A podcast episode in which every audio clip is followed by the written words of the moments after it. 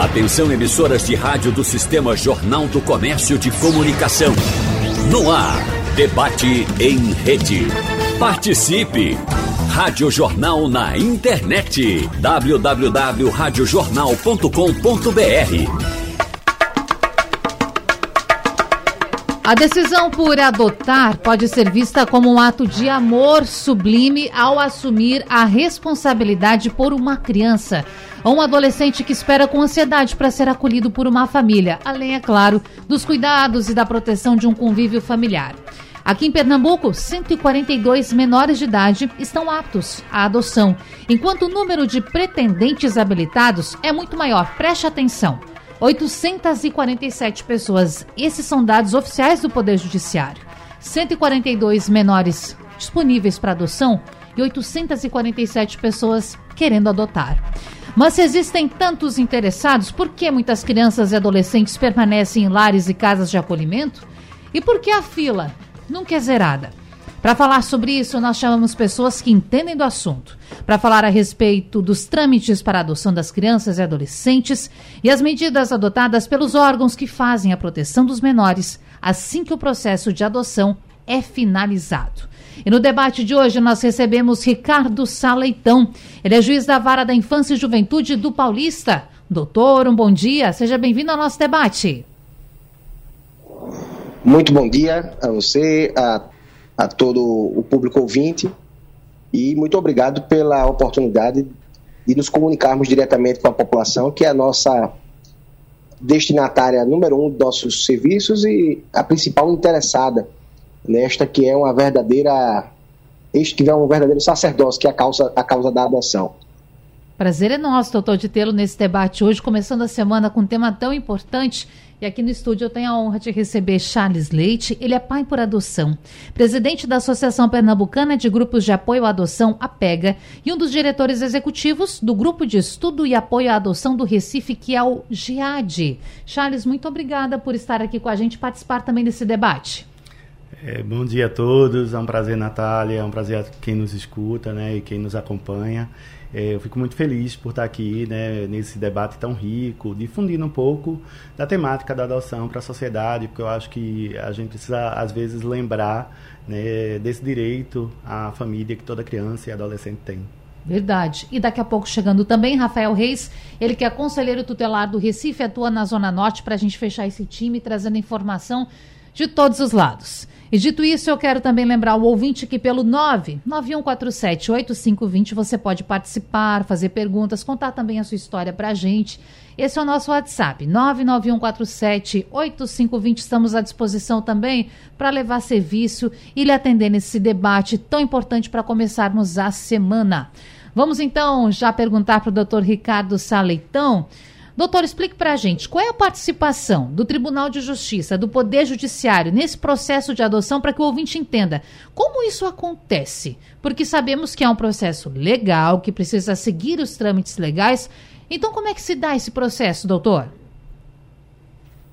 É, perfeitamente. No Brasil, é, atualmente não existe nenhuma adoção que não passe pelo Poder Judiciário. Antigamente existia a figura da adoção em cartório. Hoje isso não é mais possível.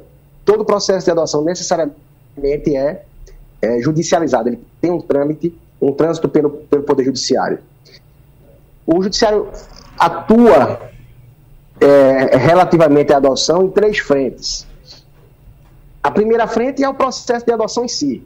Toda adoção, como eu disse, tem que ser requerida à justiça mas nós também é, atuamos no que está precedendo a adoção, que é a habilitação das pessoas que nós chamamos de pretendentes à adoção. Quem deseja adotar legalmente deve procurar o judiciário, cadastrar-se, que é o que nós chamamos de habilitação à adoção, um processo simplíssimo e muito rápido, que inclusive, além de gratuito, dispensa até mesmo o patrocínio por advogado. Isso é o que nós chamamos de habilitação à adoção. E a terceira frente de atuação é exatamente a colocação das crianças para adoção. Porque as crianças, para serem adotadas, não podem estar sob o poder dos pais, que é o que, nós, o que a lei chama de poder familiar. Então, quando a criança nasce e é registrada pelo seu pai e pela sua mãe, ambos possuem esse poder. Né? Então, é, a lei apenas permite que a criança seja adotada se ela não estiver sob esse poder familiar. Quando é que isso vai acontecer? Se ela for órfã, né? ou se os pais não forem conhecidos e nunca registraram. É aquela cena é, bem é, imagética né, que nós temos assim, no, no, no, diário popular, de a criança ser encontrada, abandonada, ninguém sabe notícia de seus pais. Pronto, isso é a criança com pais desconhecidos. Ou então, ou se, a, se os pais, apesar de terem registrado, concordarem, procurarem a justiça para fazerem a entrega da criança para adoção. Se não for por isso, os pais que queiram que continuar exercendo o poder sobre os filhos e que descumpram os seus deveres, né? Porque os pais têm poder sobre os filhos, mas o poder é exercido no interesse desses filhos. É o que nós chamamos de poder-dever, de cuidar, de educar, de manter sob sua guarda, de prover as necessidades materiais, espirituais, é, de saúde. Então, se os pais descumprem esses deveres, Sim. eles respondem a um processo que também passa pelo judiciário, que é o processo de perda do poder familiar. Quando os pais perdem o poder familiar, a criança pode ser disponibilizada para adoção. Então, basicamente, todas as, todos os caminhos levam à justiça né, para adoção. Sim. É, é, não há adoção no Brasil que não passe pela justiça. Bom, o senhor levantou vários pontos importantes para a gente ir tocando e conversando ao longo do debate, mas eu quero primeiro dar oi para o Rafael Reis, conselheiro tutelar do Recife, que atua na Zona Norte, complementando aqui a nossa bancada, e dizer que é um prazer também recebê-lo nessa manhã. Oi, prazer todo meu. Desejar um bom dia, Natália. Essa rádio que eu cresci ouvindo. Que bom. É, e é muito, muito nobre para Pernambuco todo, principalmente debatendo esse tema tão maravilhoso que é a adoção. Bom dia, bom dia a todos, todos os ouvintes. E agradecer muito a oportunidade pelo convite e agradecer a Deus por esse dia maravilhoso. Isso, para que a gente possa levar essa informação e ajudar. E, Rafael, logo na abertura estava aqui conversando com os meninos e falando também a respeito do seguinte número: 142 menores, crianças e adolescentes, estão aptos para adoção, enquanto o número de pretendentes habilitados é muito maior aqui no estado, 847 pessoas. Eu quero depois que você traga, dentro do possível, alguns dados aqui do Recife para a gente, mas, doutor Ricardo, eu quero voltar rapidamente com o senhor, porque o senhor diz o seguinte, que o processo é super rápido. Como é esse processo super rápido? Porque a gente está vendo aqui dados que mostram que tem mais pessoas é, disponíveis interessadas do que crianças, um número muito maior, mas mesmo assim se percebe a demora também que muitas vezes acontece. E aí quero fazer aqui um parênteses, lembrando também da responsabilidade que se tem ao tratar de criança e adolescente. Nós temos um estatuto próprio para falar desse público aqui no Brasil. Então, é rápido, mas rápido a partir de que momento? Porque sabemos que tem responsabilidades muito grandes aí, não é? Perfeitamente. A, a sua pergunta é, reflete uma perplexidade que nós temos. Como é que existem ainda crianças esperando para serem adotadas? Se você tem, isso, isso é a lógica econômica, né? Uhum. Se você tem uma oferta maior que a demanda, acaba a demanda, não é? O, entre aspas, o estoque zero. Mas por que, que ainda existem crianças disponíveis para adoção? É, de fato, eu disse a você que os processos são muito rápidos, e são mesmo. A, o Estatuto da Criança garante que todos esses processos que eu referi, né? a habilitação do pretendente para adoção, a perda do, do, poder familiar dos pais e o próprio procedimento de adoção é, tramitem num prazo máximo de 120 dias. Né? Isso pra, para a realidade é uma duração extremamente alvissareira, né? porque você vai ter audiência, você vai ter a citação, prazo para os pais se defenderem. Então é, é, é um procedimento que está muito rápido, de fato. Agora, alguns, uh, o, que, o que atrasa realmente a adoção é o que está fora dos autos, né? Nosso amigo Charles aqui, a quem eu, eu quero saudar, né? Um parceiro maravilhoso né? da, da, da justiça, no GEAD na, na, na UNGAAD, são na PEGA também, né? Isso. Os grupos de apoio à adoção são excelentes parceiros nossos. Mas o, o Charles é, sabe, ele, ele convive de maneira muito mais próxima com os pretendentes à adoção e sabe dessa angústia da espera, né? A espera pela adoção não é a espera pela justiça, é a espera pela, pelo andamento da fila de pretendentes. Se existem mais pretendentes de criança, naturalmente, é de se esperar que haja uma, uma demora para que a criança do seu perfil chegue. Agora veja que coisa interessante. O que é que justifica ainda existirem crianças se a procura é maior do que a oferta? É o perfil. Né?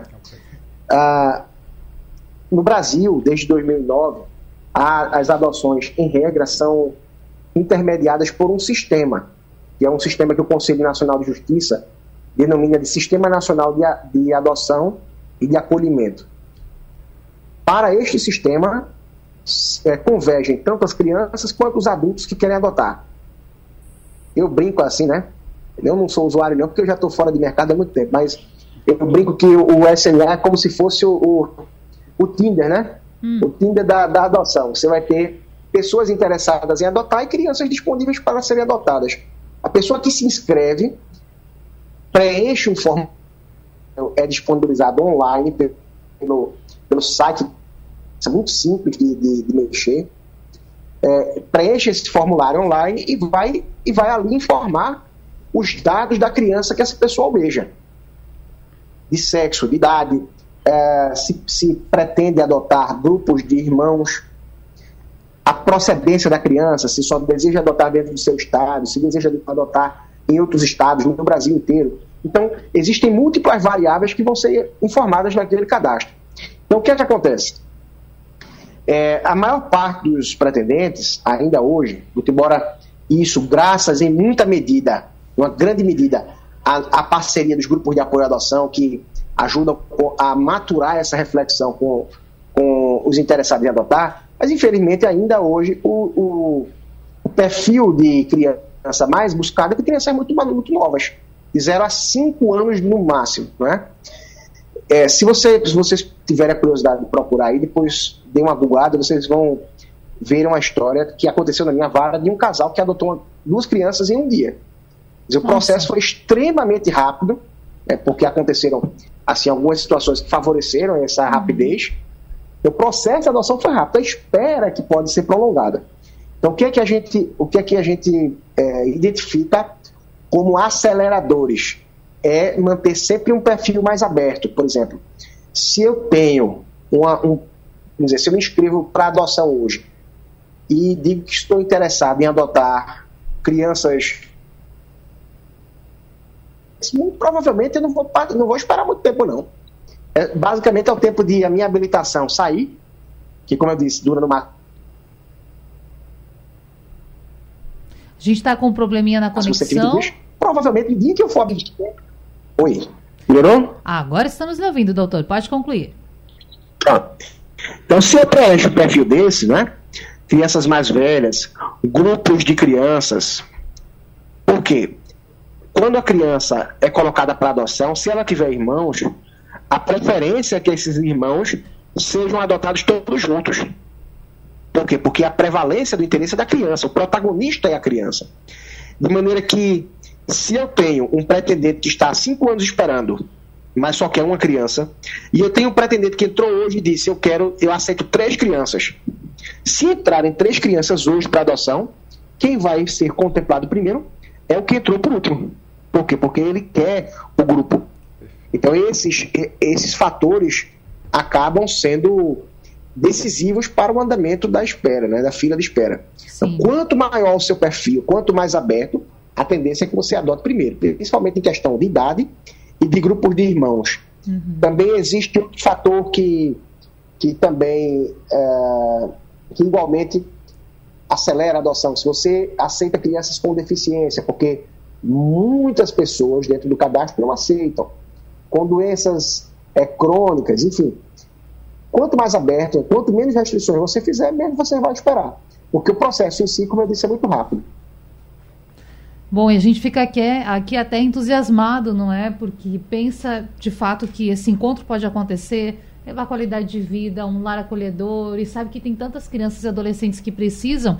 E nesse contexto, Charles Ele que participa então de diversas organizações, como a gente já falou lá no início do programa, mas ele é um pai por adoção. E a gente conversando, né, Charles, antes do, do programa começar a acontecer, melhor na semana passada, a gente estava conversando um pouco, e ele contava que aconteceu de adotar um adolescente. Então, eu queria que você contasse para a gente sobre essa experiência, e até porque nós sabemos, assim como o doutor Ricardo está falando, sobre o perfil. Muitas vezes as famílias querem crianças mais novinhas, mais pequenas, às vezes o bebê propriamente saído da maternidade, quando é possível. Conta pra gente dessa experiência, Charles.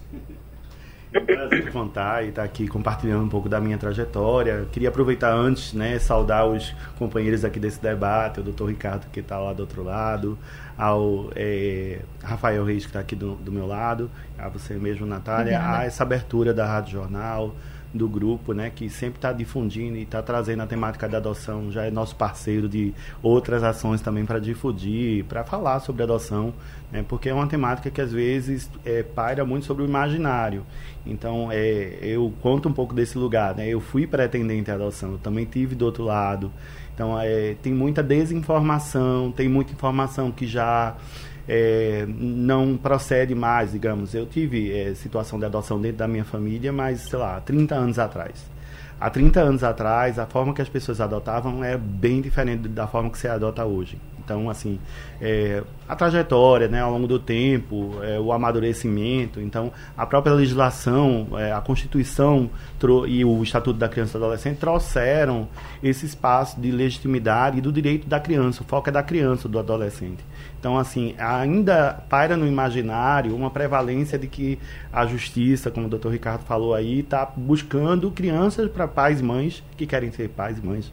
Mas, na verdade, o interesse é buscar pais e mães para as crianças, né? Essas crianças que todas elas têm o direito de ter família. Então, é, é muito triste a gente ver esses números, porque é, os números... É, não condizem com a disponibilidade afetiva das pessoas. Então, é, como o doutor Ricardo lembrou. Então a gente tem grupos grandes de irmãos, geralmente vêm de origem familiar é, mais vulnerável, então as pessoas às vezes têm muito filho, não lidam com, é, não têm acesso a um planejamento familiar. Então, assim, mas ao mesmo tempo, do outro lado, na contraponto, tem pais e mães, ou pessoas que pretendem ser pais e mães, que só querem ter um único filho, ou que colocam assim, ah, eu quero que seja bebê, e a criança ou adolescente que está lá não tem aquela idade. Então, aí as, os é, no passado se usava um termo horrível, que é dos inadotáveis ou dos inde inadotáveis ou indesejáveis, Nossa. porque eram essas crianças que tinham um perfil muito diverso, né? Aqui no estado de Pernambuco, nós que atuamos nos grupos de apoio à adoção,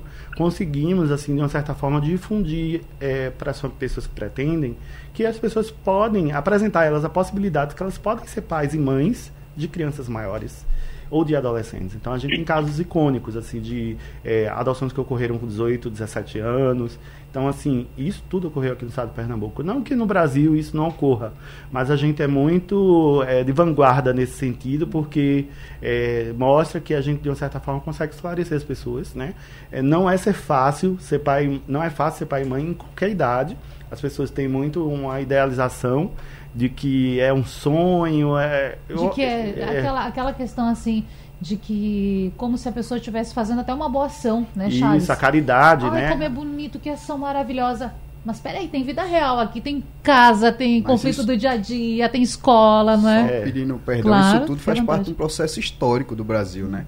A primeira política, perdão, Charles, é, de, que se tratou de criança e adolescente no Brasil foi a roda dos enjeitados, né? que a, a, a prevalência não era da criança do, e do adolescente, e sim preservar o sigilo dos pais que queriam entregar aquelas crianças. Então, como a Igreja Católica não permitia mais né, o abandono em si, jogar as crianças no lixo ou coisa parecida, então se, se fez a roda dos enjeitados, que era muito conhecido como aquela a roda do gás de antigamente, né, que se entregava a criança e você não via nem quem estava entregando. Então, o, a primazia não era a criança adolescente, era o sigilo dos pais. E era só para batizar aquela criança, para ela ter direito a ir para o céu, porque sem, sem o batismo ela não teria direito a ir para o céu. Então, era completamente equivocado a forma que se iniciou toda a política da criança e do adolescente no Brasil. Então, esse histórico está muito ligado a essa situação também. Claro, e é impressionante a gente também pensar nessa evolução. E pensando que ainda precisa evoluir, não é? E aí chama atenção, o Charles estava falando, porque quando você adotou, e aí eu posso, posso chamar de filho adotivo? Esse termo é correto? Como Geralmente é o termo a gente costuma falar pais adotivos ou mães adotivas, certo. mas aos filhos eles já foram adotados. Então é filho? É filho. Porque, é. de fato, está incorporado. Isso, isso. Eu acho Inclusive, importante a gente... o estatuto fala muito disso, é. Natália. É pai e filho. Porque é importante a gente perguntar tipo para não errar. diferença, justo. A gente aprende... Muito boa, muito boa essa E o ouvinte aprende também. E quando você então teve esse encontro com seu filho? Ele tinha 14 anos, é isso? Ele tinha 11. 11. Fazem pouco mais de 5 anos. Hum. É, 2017, ali final de 2017.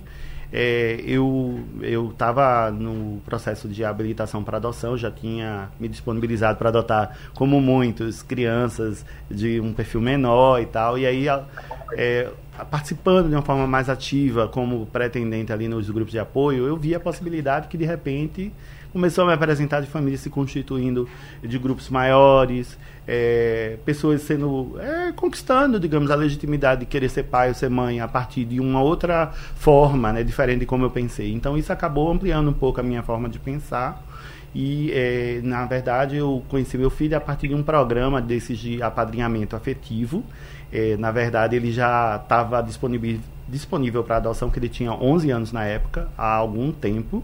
E apesar de ter, eu acho que tinha cerca de 60 e pouco pessoas é, com perfil no SNA, é, para ele, nenhuma dessas pessoas se dispôs a adotá-lo, porque um do, uma das fases né, de aproximação que o judiciário faz com as famílias é contar um pouco daquelas histórias para saber até se os pais ou mães é, desses pretendentes a pais e mães têm disponibilidade para lidar com aquele filho, acolhê-lo, né, ou acolhê-la.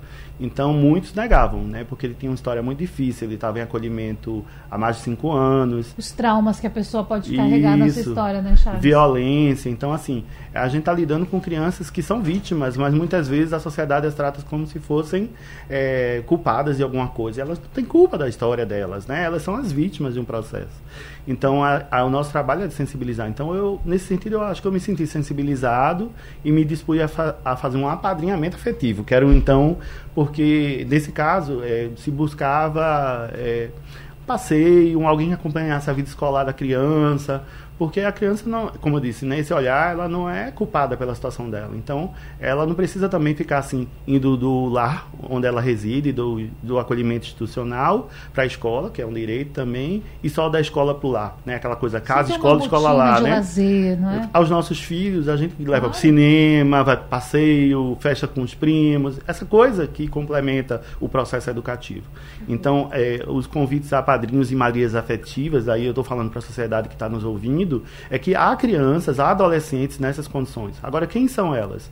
São crianças com deficiências, como o doutor Ricardo falou, com é, dificuldades físicas ou mentais, né? com é, adolescentes que muitas vezes as pessoas não querem fazer isso. Aos adolescentes tem até aquela alcunha do pessoal chamado de aborrecentes, né? A sociedade tem muito preconceito de lidar com o momento de legitimação do indivíduo. Faz parte do desenvolvimento humano. Todos nós aqui adultos passamos pela nossa adolescência e não éramos uns alecrins dourados para os nossos pais, né? Se a gente for conversar com ele, pais e mães, tem muita história não boa. Melhor não. Deixa assim, deixa assim, Charles. para nos contar, né? Então, naquela época, lá 2017, eu conheci meu filho pelo programa de apadrinhamento do município de Jaboatão, que chama Anjo da Guarda. Eu, eu resido aqui em Recife. E como ele já estava num perfil bem diferente do meu, né, eu, eu tinha habilitação para uma criança menor até 7 anos, e ele tinha 11 à época. Então eu comecei a, a me aproximar com ele, fui é, autorizado né, pelo judiciário para fazer esse compromisso como padrinho. Então eu acompanhava a vida escolar, levava para passear.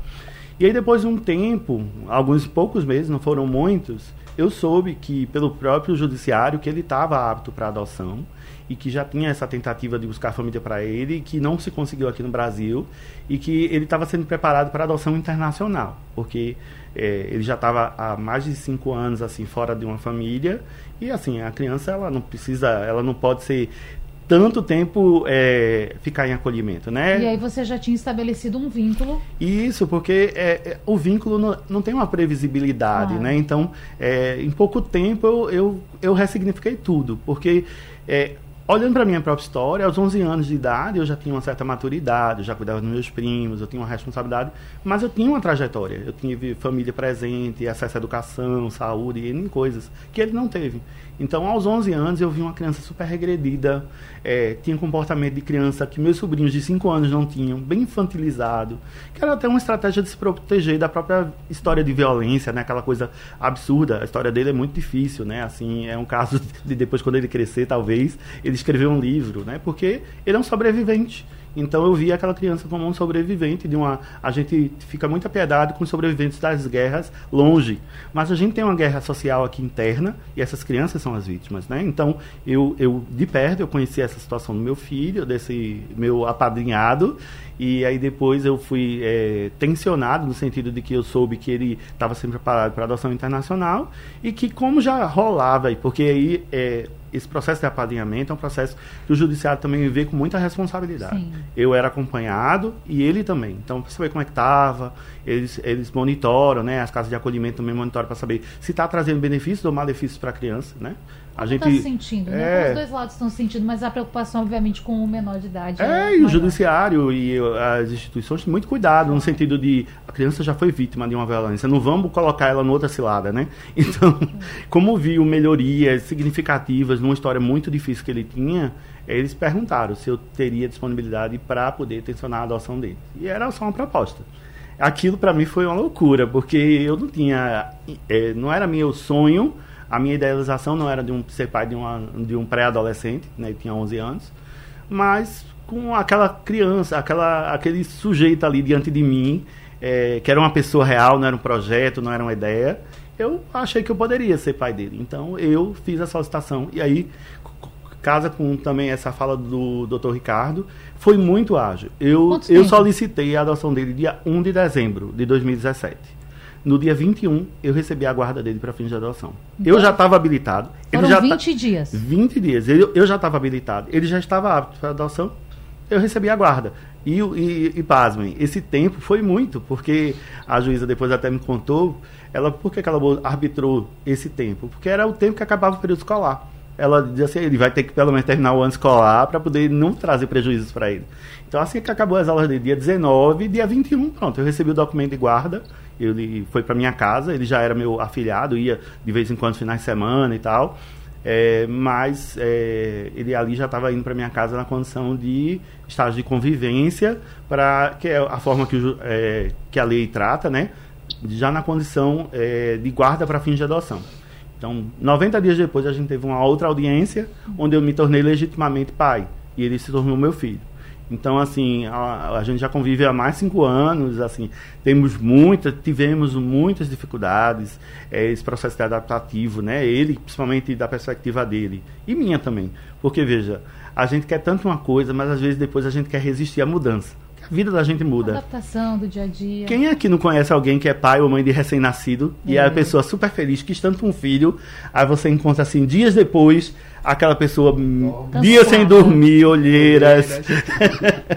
e assim, a pessoa. Essa adaptação tá... é igual, independentemente da idade, né? É o puerpério. Então Isso. eu estava vivendo ali como homem, como pai, um puerpério. Eu sou pai solo, né? Ainda tem essa peculiaridade. E para mim foi bem é, mágico ao mesmo tempo e difícil. E eu conto muito, agradeço muito ao grupo de apoio. Eu me lembro que dois ou três dias depois que eu estava com ele em casa, teve uma reunião de grupo de apoio que era justamente para que o nosso grupo aqui, o GA de Recife, ele Sim. tem o NAPA, que é o Núcleo de Apoio ao Pós-Adoção, que é para dar assistência às é, recém-pais e mães, né? aquelas pessoas que se tornaram pais e mães recentemente e eu estava há poucos dias. Então a coordenadora nossa, a Suzana Schettini, ela diz assim, que até hoje lembra, quando eu cheguei lá, que eu estava assim, com olhos esbugalhados, que eu dizia assim, meu Deus, três dias só. Que eu, porque é, é um ser que está ali na tua casa, né? Então ele dormia, eu estava assim, ele tinha insônia, eu não dormia. Então, assim, ele dormia muito pouco, porque tinha memórias de muita dificuldade. Você se acostumar, ele morava no acolhimento com vinte e tantas crianças, aí foi morar num lar só comigo. o silêncio, os hábitos, né? Então, assim, é, isso tudo me ajudou muito, essa coisa do, do grupo de apoio, porque eu vi outras histórias, vi que outros colegas estavam vivendo as mesmas dificuldades. E aí a gente vai se fortalecendo. Claro. E, e pais e mães fortalecidos é, conduzem o mundo. Né? São os órgãos, como a gente está falando aqui do Poder Judiciário, são também é claro, o Conselho Tutelar do Recife também é vinculado, né? Mas são também as organizações sociais que ajudam muito nesse processo. Vou chamar Rafael Reis, ele que é conselheiro tutelar aqui no Recife, atua na Zona Norte, não é? Mas conta pra gente, como é esse dia a dia, o trabalho e qual a função do Conselho Tutelar? Porque, gente, nós crescemos ouvindo isso, não é? A relação do Conselho Tutelar com a adoção, eu vou usar um termo aqui que talvez esteja incorreto, viu, Rafael? Mas o recolhimento, o recebimento dessas crianças, o encaminhamento para outros lugares. Então, essa sendo a função principal do Conselho Tutelar. É por aí mesmo? Como é o trabalho do Conselho? Não é a principal, mas é uma das é, atribuições do Conselho. Eu gostei muito do debate, aproveitar aqui, parabenizar você, Charles e, e, Ricardo, né? Porque eu acho que ficou um começo, meio e fim. É quem recebe aquela criança que está naquela situação de vulnerabilidade, no primeiro momento, via de regra, é o Conselho Tutelar. E tendo em vista, e é, é bom deixar isso muito claro, é, que falar de adoção é falar de convivência familiar. É importante deixar bem claro isso. O Estatuto deixa é, fala sobre três famílias, né? A família natural, que compreende os pais e seus filhos, ou um dos pais e os filhos. A família extensa, que é qualquer um outro familiar que tem a relação de afinidade e afetividade com a criança e com o adolescente. E, infelizmente, não tendo condições de manter nessa família a família substituta. Porém, a criança precisa, necessita e é importante estar no seio da família. Ter uma referência. Isso. Inclusive, é, as casas de acolhida fazem um bom trabalho e quando o Conselho Tutelar recebe essa demanda né, de, de violações dessas crianças, desse histórico que eu acho que Charles falou muito bem, e aí precisa fazer um, um acolhimento né, institucional, que é, também a gente pode ter o acolhimento familiar, que no Recife está dando início a essa modalidade que é tão importante, ao invés de deixar numa instituição, deixar numa família que esteja apta a receber essas crianças por um período curto de tempo, até se resolver se ela vai retornar para a família ou se ela vai para a família adotiva. Esse serviço está começando a ser implementado, isso? No Ele Recife, ainda não existe. No Recife, está começando a ser implementado. Existem em outras cidades, hum. em outros estados do país. Vou aproveitar aqui porque eu preciso perguntar: tem alguma previsão de data, algo nesse sentido, ou ainda é um comecinho mesmo? Já existe um, um projeto de lei, né, um projeto piloto, mas ainda não, não sei especificar a data. Mas realmente é a modalidade que tem menos danos para a própria criança que já vai ser retirada do seio de sua família. Então, é, via de regra, essa, essa demanda chega no Conselho Tutelar. É, é, importante deixar claro que a gente só faz acolhimento via diretamente para o Conselho Tutelar se for uma situação muito flagrante. Né? Se for em outros casos, a gente precisa é, informar isso ao, ao, Ministério Público, ao Poder Judiciário, e aí sim, só quem tem o poder de tirar uma criança e um adolescente da guarda de sua família é o Poder Judiciário mas também existe outros programas como Mãe Legal, né, que a própria família pode entregar a criança, agora lógico, aí eu estou falando de crianças que estão sendo geradas ou recém-nascidas. Então tem várias modalidades que o conselho recebe essa criança, encaminha para a casa de acolhida e essa e ela a criança fica lá provisoriamente até se resolver a situação. Se ela retorna para a família e aí é a prioridade que ela volte para a família, Agora, infelizmente, nem toda família está apta a proteger, isso também é um fato. Um exemplo que eu vou dar aqui, é, Natália, é que de cada 10 abusos sexuais, 9 são cometidos com pessoas que estão ali no, no seio da família ou próximo da criança. Isso não quer dizer, lógico, que a maioria das famílias são assim, mas quer dizer que a maioria das violações estão ali no seio da família. E infelizmente o Conselho Tutelar precisa fazer o acolhimento dessa criança, né, através de instituições, ou como eu falei, da modalidade que pode ser um outro momento de debate do acolhimento familiar. E aí se vê todo, faz todo um estudo junto com a Casa de Acolhida, Ministério Público, Poder Judiciário, Conselho Tutelar e toda a rede de proteção e sempre se investe no retorno dessa criança para a família, seja ela natural dos pais ou ela extensa, um avó, um tio, um, uma tia, um irmão, e aí, não tendo condições, essa criança vai ser destruída do poder familiar, né, pelo poder judiciário, vai ficar apta para adoção. E aí vem todas essas pessoas que já estão cadastradas, que infelizmente, como foi colocado, né, o número é maior do que a demanda, mas infelizmente tem a questão do perfil, é, até porque essa relação da adoção tem que ser uma via de mão dupla, né, bom para todo mundo, mas principalmente para a criança e para o adolescente e aí ela fica apta. E também tem um programa, eu acho que também tem um debate também, outro, quantos debates a gente está aqui, né, elencando, né, Charles? Que poderia ser a questão da, do apadrinhamento, que muita gente começa, né, não tem a finalidade de adoção, mas a afetividade vai vai vai nascendo, né, vai florescendo e as pessoas às vezes até adotam e quebra todo esse paradigma, como o Charles colocou aqui bem, de, de adotar até tardiamente uma criança com mais idade. Bom, primeiro, para a gente continuar, os dados do Recife você tem? O número de crianças que estão colocadas então, à disposição para adoção e de pessoas interessadas? Não, no momento eu não tenho esse dado, não. Certo. Mas existem muitas crianças, é, infelizmente, é, eu digo infelizmente porque hum. acolher, Natália, nunca é uma medida que a gente faz de boa vontade. Né? A gente faz pela necessidade. Mas eu sempre costumo dizer que a, o remédio é de acordo com a doença, né? Ninguém quer fazer quimioterapia, mas o processo é difícil, é doloroso, mas tem que ser feito por causa da doença. E aí a gente vem fazendo muito isso. Eu acho que só esse mês eu já acolhi já três bebês. É, infelizmente até crianças que nasceram, para você ter uma ideia, com abstinência ao crack, né? Crianças que já nasceram até com sífilis congênita. Então que são filhos de, de, de mães que né, têm envolvimento com droga, de, é, dependência química, que já nasce com algumas doenças e uma história bem difícil. E aí, é, é, infelizmente, são essas crianças que a gente precisa fazer esse acolhimento, essa intervenção tão precoce. E Rafael falou muito bem a respeito também dessa questão das crianças que estão num lar provisório e que a situação dessa família ainda está sendo avaliada, audiências podem acontecer para avaliar se de fato essa criança volta para o lar, vamos dizer assim, matriz, aí você também falou, natural, externo ou extensa, extensa ou, ou substituta. Então, enfim, para ver se volta é para o natural, né? Agora, doutor Ricardo, nós temos a referência do que aconteceu recentemente, nós lamentamos muito, aquele ocorrido no lar Paulo de Tarso, aqui no Recife, onde aconteceu um, um incêndio, crianças morreram, uma cuidadora também. E aí eu tô lembrando aqui de uma entrevista de um pai, ele com duas ou três crianças que, que moravam nesse lar, eu não lembro agora se duas ou três, mas ele dizia assim: faz poucos meses que meus filhos estavam lá, a gente estava num trabalho todo para ver se voltava para casa ou não.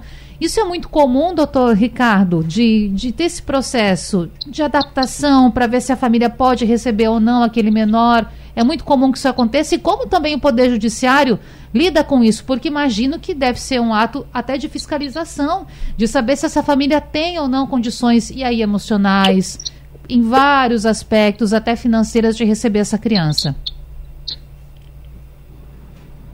É extremamente comum. Aliás, a maior parcela das crianças que estão nas, nas instituições de acolhimento é de crianças que não estão aptas a serem adotadas.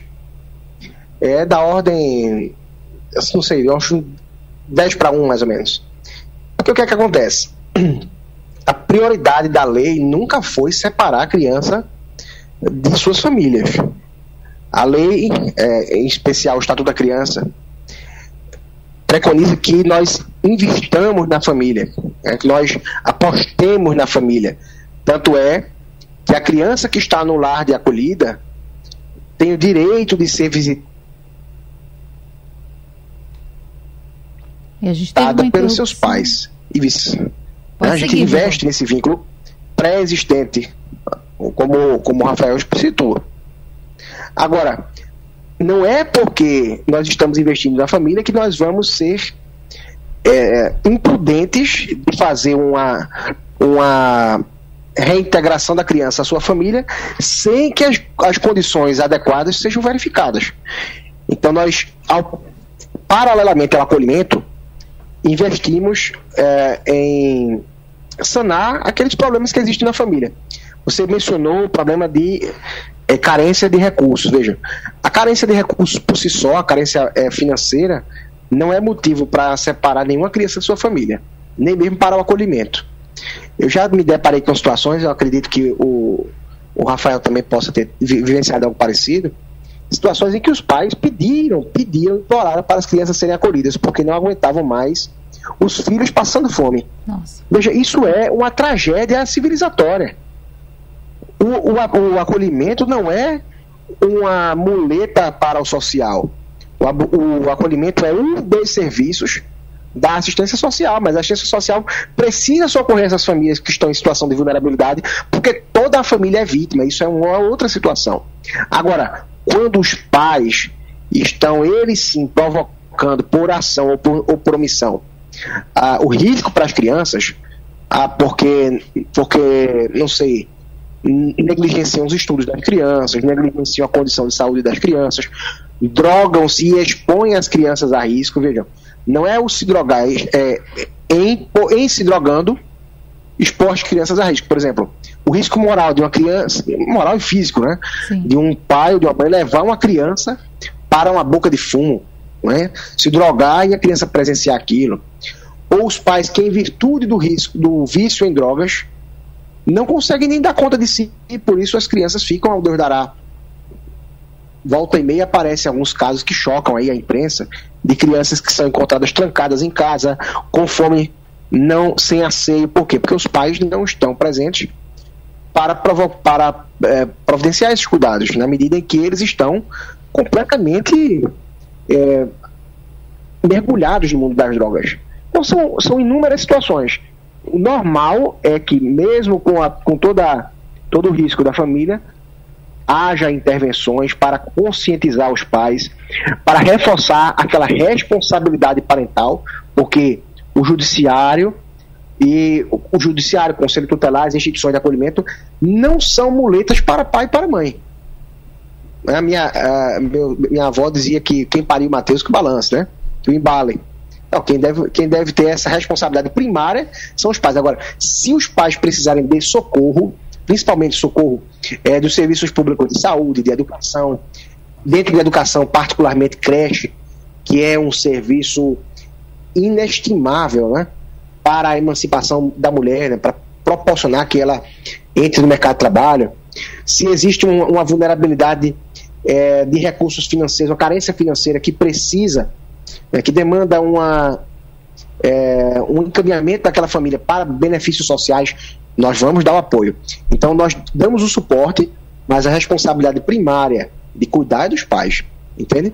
Então, o Estatuto da Criança diz o seguinte: o período de uma criança no acolhimento máximo deve ser, via de regra, de até 18 meses. Mas, paralelamente, essa situação da criança é revista pelo judiciário pelo menos a cada três meses. Então a gente faz reavaliações é, trimestrais e a cada seis meses nós juízes vamos até as casas de acolhimento e nós fazemos audiências de todas as crianças. Imagine é, um dia inteiro com audiências de 30 crianças, 20 e tantas crianças, é, que é o que nós chamamos de audiências concentradas. Então, a criança não, não, ela não é esquecida porque está no acolhimento. Nós, a partir do momento em que a criança ingressa no acolhimento, começa nosso trabalho incansável para ou é, retomar a convivência familiar, que é a preferência que a lei dá, ou quando isso não for possível, para destituir os pais do poder familiar, que é, é tirar o poder dos pais sobre os filhos, e com isso sim permitir que as crianças vão para adoção. E Charles, eu estou aqui pensando agora, claro que são extremos, né? A gente falou aqui de situações tão preocupantes, né, doutor? E fica assim com o coração apertado mesmo de imaginar esse cenário e de crianças, enfim, que estão começando a vida já passando por situações tão pesadas, mas que bom que existem pessoas que estão aqui para acolher, abraçar e serem pais e serem mães. Não vou dizer aqui fazer como nós estávamos falando antes, fazer caridade. Não, é ser pai e ser mãe, cumprir esse papel social. Mas, Charles, eu estou também pensando naquele interessado ou interessada e que chega até as instituições, eu vou repetir aqui, Associação Pernambucana de Grupos de Apoio à Adoção ou ao Grupo de Estudo e Apoio à Adoção do Recife, que são as entidades das quais você participa, mas nas conversas se percebe que aquela pessoa ainda não entendeu muito bem a função social de uma, de uma adoção. Desculpe. A essa orientação, como a entidade trabalha nesse sentido? Há conversas também? Se auxilia, se mostra o caminho? Como é o dia a dia?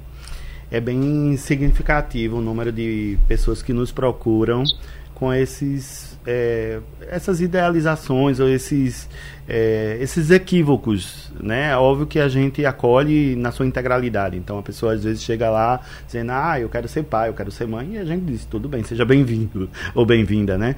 Mas aí quando chega mais junto, que a gente sempre tem esse espaço, o grupo de apoio à adoção é um espaço muito de construção de relação, de escuta. Então a gente às vezes vai ouvir aquele desejo de mais proximamente, e aí ouve algumas coisas do tipo, ah, mas é porque eu quero fazer uma caridade. Ainda tem pessoas que querem adotar e chegam a nos procurar nessa direção. Ah, porque meus filhos já estão adultos, eu quero ter uma criança Exatamente. pertinho. Exatamente, meus filhos que estão adultos, todos estão maiores, saíram de casa, aquela coisa do síndrome do ninho vazio, né? A pessoa, não, agora eu quero um outro filho, é uma outra filha. É, e também tem aqueles casos assim do tipo, ah, eu tô ficando mais velho e quero alguém para cuidar de mim. Então, que garantias a gente teria de que um filho é, hoje, né, filhos naturais vão ficar ali cuidadores de pais e mães, né? Então, assim, é, esses motivos a gente convida, o nosso papel é de promover reuniões onde vai convidar essas pessoas a refletir sobre essas razões, essas motivações. Óbvio que é, quem faz esse, essa avaliação, esse papel é, diretamente com essas pessoas que são pretendentes, é, são as equipes interprofissionais do judiciário. É, quando elas se apresentam para adoção, é, é, feito um estudo é, psicossocial dessa, dessa, desses interessados, né? E aí eles vão entrevistar mesmo, qual é a razão, por quê, né? Então, é, às vezes um casal, às vezes uma, um quer, o outro não quer. Então, são N desafios. Então, quem trabalha na defesa dos direitos é o Conselho Tutelar, o Judiciário, né? É, quem está ali à frente na promoção dos direitos é a escola que oferece creche, né? O Ricardo bem lembrou aí, a gente está no momento agora de novas gestões, né? Estadual, que prometeu oferecer creche. Eu não penso só que a creche é para poder, assim, óbvio que eu respeito essa questão de que é, é para possibilitar a inserção da mulher no mercado de trabalho, mas é um direito da criança de ser bem cuidada, bem tratada. Às vezes a pessoa é, dentro da Não Constituição. é para deixar o filho, né? Ele É. tá ali aprendendo. É, exatamente. E assim, é, onde ela vai ter alimentação, vai ter cuidado, né? E toda a família deveria ter uma rede de apoio ali ofertada para ela. Então, creche é um direito básico, né? E nós, do grupo de apoio, a gente atua no, no terceiro setor ali, no controle e na fiscalização dos direitos. Porque a gente é muito parceiro de, do Conselho Tutelar, Judiciário, Ministério Público e vários outros que compõem essa rede de proteção. Às vezes alertando de uma situação problema, de vez em quando, por exemplo, agora há pouco tempo, há poucos dias, eh, nós fomos procurados porque tem uma pessoa que estava cuidadora de uma criança na condição de. eh, que a gente chama de estágio de convivência, e ela eh, não aguentou, não suportou os desafios da maternidade, era mãe solo, e entregou. E aí a gente foi procurado para saber assim, vocês deram apoio? A gente deu apoio, mas aí eu acho que eh, a gente não consegue salvar aquilo que está natimorfo, né? Então as razões que levavam àquela adoção não eram razões legítimas. Então, eh, a- consequentemente, o mesmo motivo do insucesso da adoção é a razão. Então, se você começou. Você não quer ser pai, você quer ser mãe. Você quer, às vezes, se projetar a partir daquele filho. O, a paternidade, a maternidade é um momento muito narcisista. Por isso que as pessoas querem adotar bebê. Elas querem adotar bebê porque elas querem construir, tão, elas se acham tão né, maiores que vão moldar aquela forma que elas acham que as crianças, ainda numa visão do passado, né, de que a criança vai ser moldada, vai ser educada e castigo. Tudo é isso que hoje em dia, quando a gente fala, a gente a sabe. A gente, do caráter, né? é, não, eu, eu acho que muitos aqui de nós viemos dessa história. Mas a sociedade evoluiu, a gente não aceita mais, não tem palmada educativa, não tem mais é, castigos, né? Então, assim, a gente sabe que às vezes a gente precisa ser firme, é, mas com respeito, preservando o direito, sem violência. Então, é, isso é o que a gente chama hoje de disciplina positiva, né? Então, Sim. o nosso grupo é, tá- atua muito e a PEGA, especificamente, foi constituída esse, ano, esse mês agora, fez dois anos. A gente tem uma missão meio que do estado todo. Porque, veja, é, grupo de apoio à adoção só tem 10 cidades de Pernambuco. A gente tem 185 cidades, contando com Fernando Noronha, no estado. Só tem 10 cidades que tem grupo de apoio. E as outras cidades? As pessoas têm apoio de quem? Não tinham até dois anos atrás de ninguém. Então a gente criou um grupo que a gente chama de GA Sem Fronteira, que é um grupo de apoio à adoção sem fronteira, que a gente aprendeu com a pandemia. A gente pode estar online junto, conversando com os que são pretendentes e também dando assistência àqueles que já adotaram. A gente faz reuniões online. Então, assim, a gente vê muitos lares sendo, muitas dificuldades sendo enfrentadas com o suporte do nosso grupo de apoio. E a gente fica muito feliz de fazer esse trabalho e né, convida a sociedade eh, a entender um pouco mais, né? É, o, o Rafael falou um pouco agora do acolhimento familiar que aqui Recife está implantando. O acolhimento familiar ainda não, não saiu do, assim do papel, porque foi constituído há pouquíssimo tempo. O ano passado, que o município fez concurso para compor uma equipe, porque tem que ter assistente social, Pessoas, pedagogo, psicólogo. E, ao mesmo tempo, tem que ter famílias interessadas em cuidar de crianças sem ser na condição de pai e mãe. porque é uma condição de cuidador. E aí o grupo de apoio pode ser parceiro para treinar e tal. Mas aí eles têm aquele aplicativo, né? Conecta Recife, que virou o site para marcar é, vacina e tal. Que lá a pessoa pode, se quiser, acolher uma criança se preencher lá seus dados, que você vai ser, vai precisar depois apresentar alguns documentos de antecedentes criminais e tais, mas é importante que a sociedade participe desse processo. O acolhimento familiar é o melhor tipo de acolhimento. Óbvio que o ideal é que a criança nem vá para acolhimento, mas em sendo, o, nos níveis de acolhimento, é o, é o que mais se aproxima de uma família, porque ela vai ter um cuidado individualizado. Né? Então, assim, óbvio, a gente respeita essa história, mas esse acolhimento institucional a gente sabe que é, é, remete a esse, esse passado, né? desde a da roda dos enjeitados, aquela coisa muito próxima da igreja, né? Mas a gente precisa mudar a história aos poucos, né? Para fechar essa conversa, uma hora é pouco tempo para a gente estar tá aqui juntos e falar sobre esse assunto tão importante. Então, senhores, quero renovar esse convite para que numa próxima nós possamos estar juntos novamente, falar sobre apadrinhamento, sobre outras iniciativas que podem levar auxílio a quem precisa. E aí eu falo de ambos os lados, porque de fato se cria um laço importantíssimo nas duas pontas. Mas já estou me alongando porque preciso me despedir. Doutor Ricardo, muito obrigada por participar do nosso debate. Nós que agradecemos e nos mantemos à disposição da, desse veículo para continuar prestando esse importante serviço à comunidade. Grande abraço. Abraço, boa semana. Rafael, muito obrigada também por participar com a gente hoje. Eu que agradeço estar aqui nessa rádio que eu cresci ouvindo, né, na casa dos meus avós. Agradecer aqui a todos que participaram, a Charles, a, a doutor Ricardo. Obrigado pelo tema, isso é muito importante para a sociedade. Aproveitar para mandar um abraço para meus colegas conselheiros e conselheiros tutelares do Recife. Abraço para todos eles que estão na nossa audiência. Charles, muito obrigada também pelo espaço e até a próxima. Eu que agradeço. É dizer que quem precisar procurar a Pega está à disposição, arroba apega.associação no, no Instagram, Facebook. O GA de Recife também você nos acha. Então a gente continua à disposição da sociedade pernambucana, da sociedade recifense. Bom, eu quero dizer para você que esse debate vai depois para o site da Rádio Jornal. Você pode reouvir e, claro, ele fica sempre à disposição na aba de podcasts. Até amanhã. Sugestão ou comentário sobre o programa que você acaba de ouvir, envie para o nosso WhatsApp 99147 8520.